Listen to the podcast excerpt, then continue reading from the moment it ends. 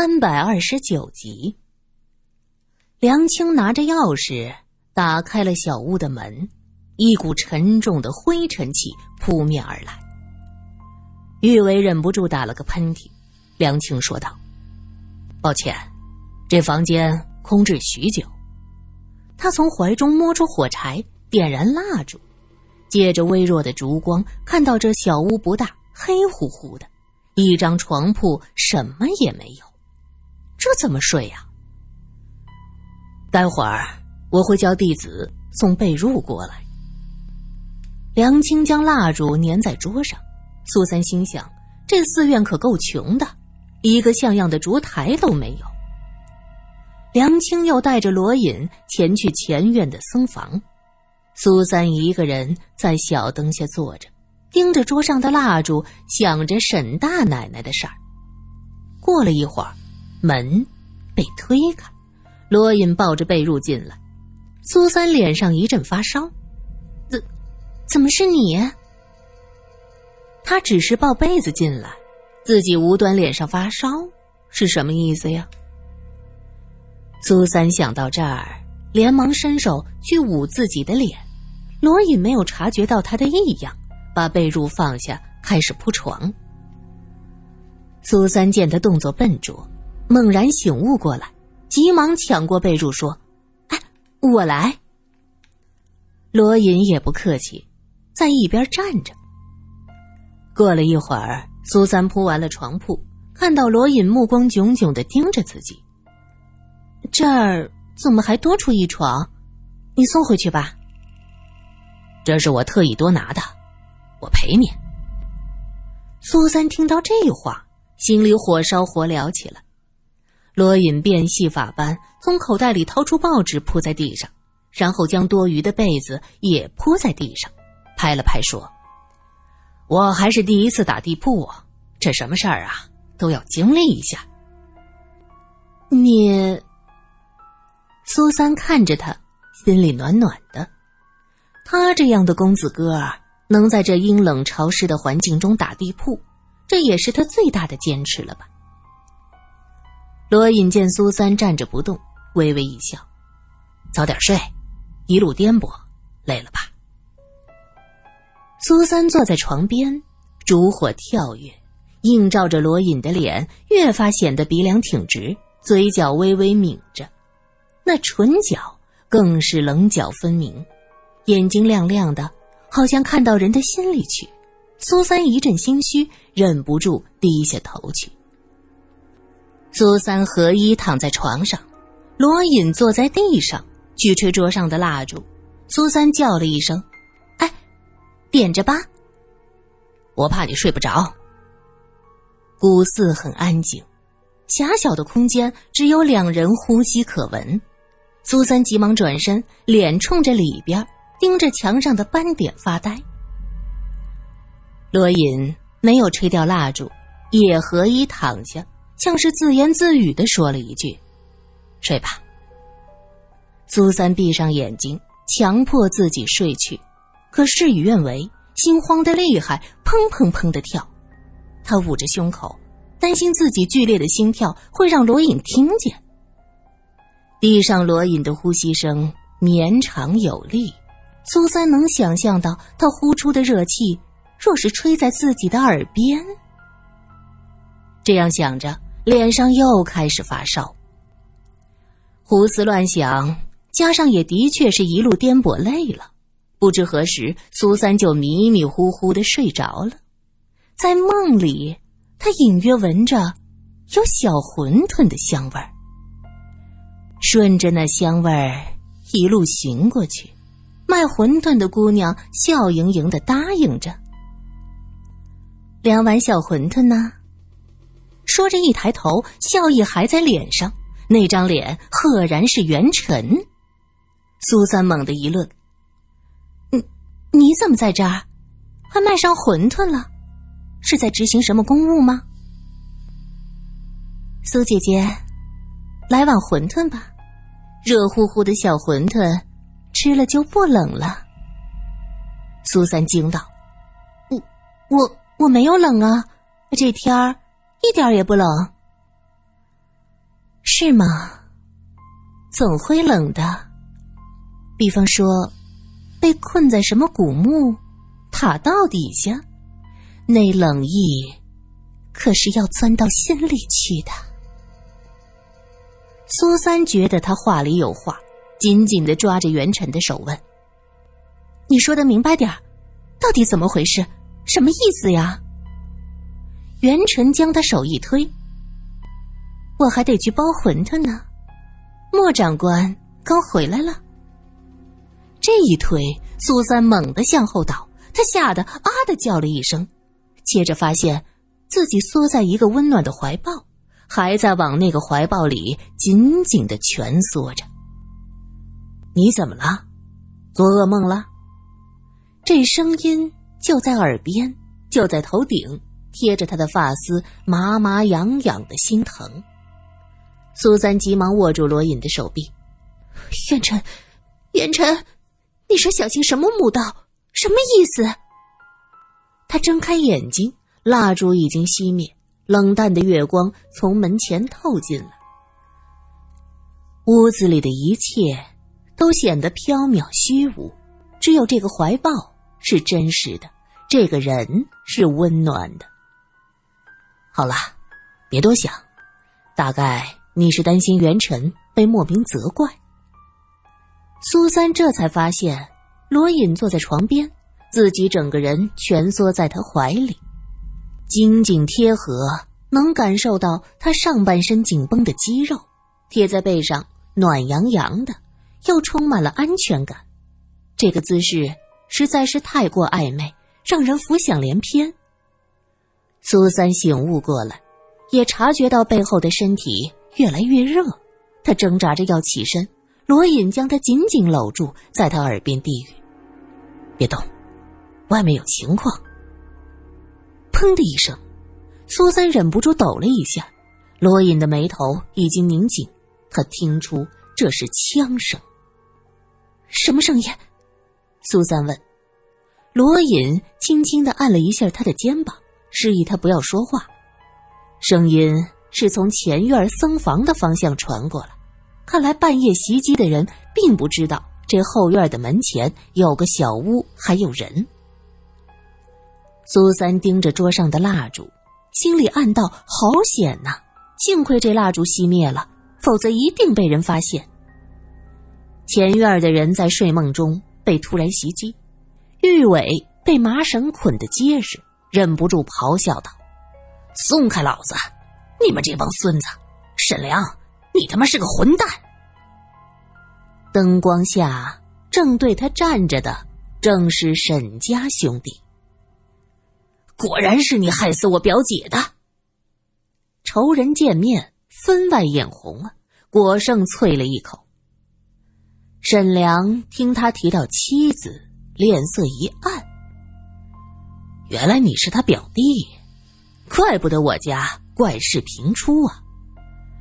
我也没有办法，明明我们才是夫妻，他看到了，装作不知道就是，竟然还要告发出去。他都大义灭亲了，我还讲什么夫妻情深呢？败类，民族的败类！果胜气恼的挣扎几下，沈德上前冲他胸口就是一拳，郭胜扑通一声栽倒在地上，不住的咳嗽着。他扭动着身子，显然是难受极了。你们混蛋！玉伟气得瞪大眼睛，梁青一动不动，像是入了定。沈良看看沈德，示意他去审问梁青。沈德过来，一把拎起梁青，问道：“说吧，你们那儿地宫在哪里？”梁青像是什么也没听到似的，目光空洞。妈的！老子问你，地宫在哪儿？怎么去？沈德恶狠狠的说着，手上加重了。梁青僧袍的领子被揪在一起，很快就呼吸困难。他依旧面无表情，仿佛被勒住的不是自己的脖子。罗隐呢？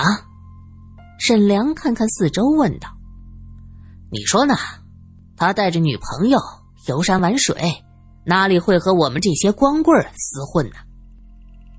沈良看看玉伟，眉头微微皱着，有些不太相信他的话，对身后人一挥手：“走，哥，这老东西嘴巴还真严实。”沈德回头说道：“是吗？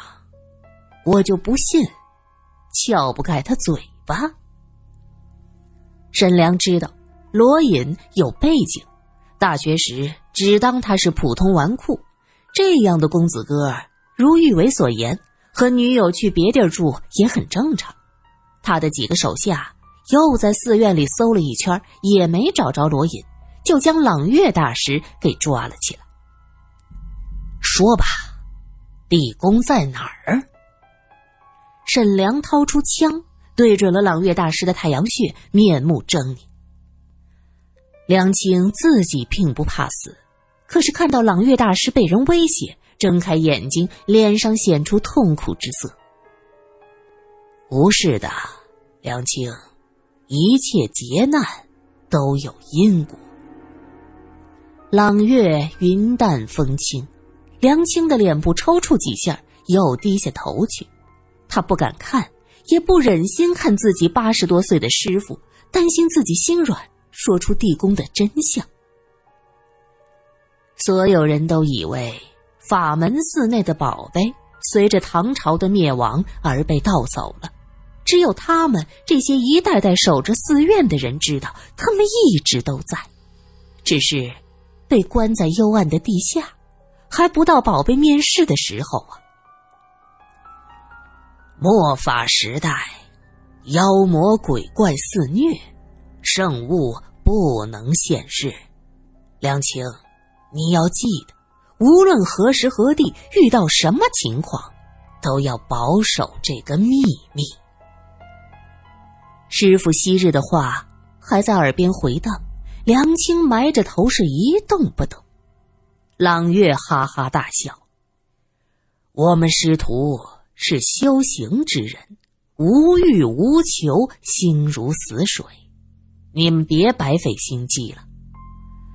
沈良，你我都是有信仰的人，你何必这般步步紧逼呢？沈良冷笑道：“我只信钱，什么菩萨上帝，哪边给我钱多，哪边利益多，我就信谁。”老秃驴，你们师徒一心求死，这小秃驴也会一心求死吗？信不信我这就剁下他一只手？我看你们还能坚持多久？说着，看向果圣，目光阴冷。玉伟是破口大骂呀：“沈良，你混蛋！”沈良冷冷的说道：“别急。”下一个就是你。说话间，他已经嘴角挂着冷笑，走向了果圣。果圣被五花大绑，看到沈良走近，用力的一脚踢过去。沈良轻轻一闪，果胜因为惯性向前面倒去。沈良兄弟心知啊，这寺院的秘密就只能问朗月和梁青这样的老僧人。果胜这种年轻人，怕是一无所知。唯一的用处就是用来杀鸡害猴。沈德拎起一把刀，就划向果圣的脸。果圣相貌清秀，这一刀下去是皮肉翻开，鲜血淋漓，很是骇人呢。朗月摇头说道：“出家人四大皆空，家人都能抛弃，何况一个弟子？你不要伤及无辜了。”若要宝物，杀了我就是。哼，你说四大皆空，却要我杀了你，不要折磨你的弟子，还是不能空啊！沈良得意的笑着，看向玉伟：“别急，马上就到你了。”玉伟看清了形势，知道沈良这是要孤注一掷，大家都活不成。他冷静的观察周围，心想：苏三和罗隐在后院口，希望已经逃出去了。沈良从今天罗隐他们跟着果圣往宝鸡来，就知道此事不妙，不如一不做二不休，将这些人都杀了。因此借了商会的车，半道下手。失败后，又看着他们进了法门寺。他担心自己的秘密彻底暴露，决心趁着黑夜血洗法门寺，找到宝贝，再放一把火。郭胜满脸鲜血，忽然呸的一口吐向沈德。沈德没有躲过，伸手一摸，一块热乎乎、软软的东西就粘在他脖子上，拿下来吓了他一跳，这竟然是一段舌尖。郭胜在小说中看到过咬舌自尽的桥段，就狠下心来咬断了自己的舌头，吐出来，晕倒在地上。梁青猛然抬头。你们做了什么？沈良踢了踢躺在地上的果圣，哼，小白脸和尚也不扛下呀。梁青，你准备好了吗？梁青也啐他一口。沈良突然夺过沈德手里的刀子，恶狠狠的插向朗月的腿上。朗月是疼的，哎呦一声，接着就紧咬着唇，强忍着痛楚。信吗？这只是个开始。我会把他的肉一片一片的片下来。沈良说着，又按了按插在朗月腿上的刀。沈良，你不是人！玉伟气得目眦尽裂。别动我师傅，我带你们去，我带你们去找地宫。梁青突然说道：“朗月疼的头垂在胸前，听到梁青这么说，抬头看了他一眼。他从梁青的眼中看到了隐忍、坚强和决心。朗月明白了，嘴角绽开淡淡的微笑，眼前一黑，也晕了过去。”